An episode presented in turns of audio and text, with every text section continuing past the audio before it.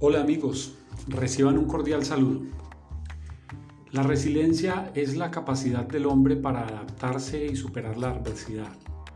Sin embargo, el concepto ha experimentado cambios importantes desde la década de los 60.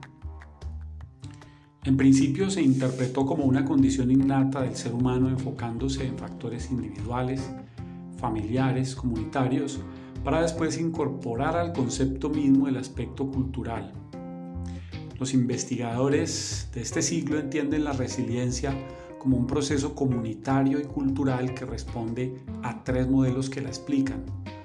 Un modelo compensatorio, otro de protección y por último uno de desafío.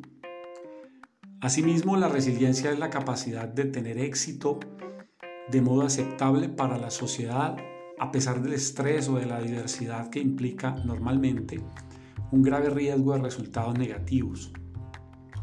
La resiliencia entonces supone un ánimo de superación del afectado para lograr una mayor competitividad ante los retos y desafíos.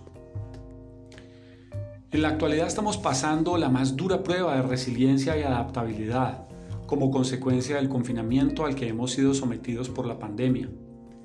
No obstante, hemos sido señalados por observadores del mundo como una raza resiliente desde periodos inmemoriales como la conquista, la colonia, las diferentes guerras y hambrunas, hasta las crisis económicas y sociales en diferentes épocas de nuestra historia colombiana.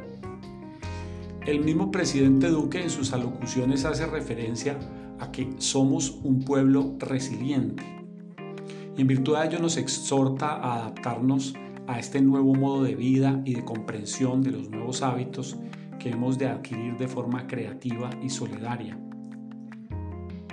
Los hábitos de consumo han ido cambiando desde que inició la pandemia.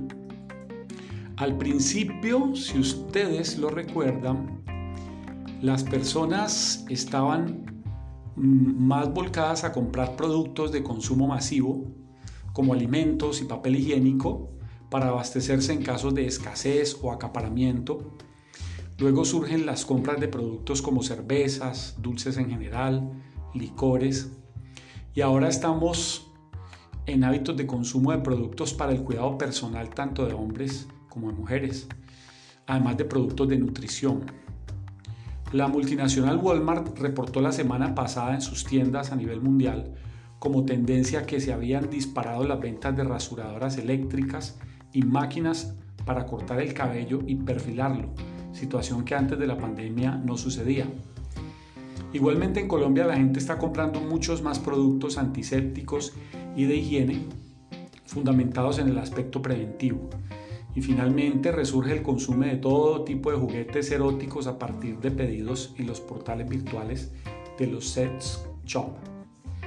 Algunos testimonios dan cuenta de emprendedores que no solo se adaptan, sino que a partir de tocar fondo en la crisis por coronavirus, quiebran sus empresas, sufren de depresión y luego renacen como el ave fénix, replanteándose a partir de la comercialización de productos o transformación en empresas novedosas como son los casos de la venta de productos exequiales, seguros de vida, protección familiar, Asimismo, otros se convierten en versátiles capacitadores en línea o influenciadores. Algunos más han aprovechado sus empresas de venta de productos para la limpieza del hogar y ahora ofrecen productos o servicios que ellos mismos realizan o subcontratan como por ejemplo la desinfección para carros, para las plantas mismas de las empresas, para las oficinas, zonas comunes de edificios o unidades residenciales. Muchos han incursionado en el modelo de negocio multinivel de productos, por ejemplo, antisépticos.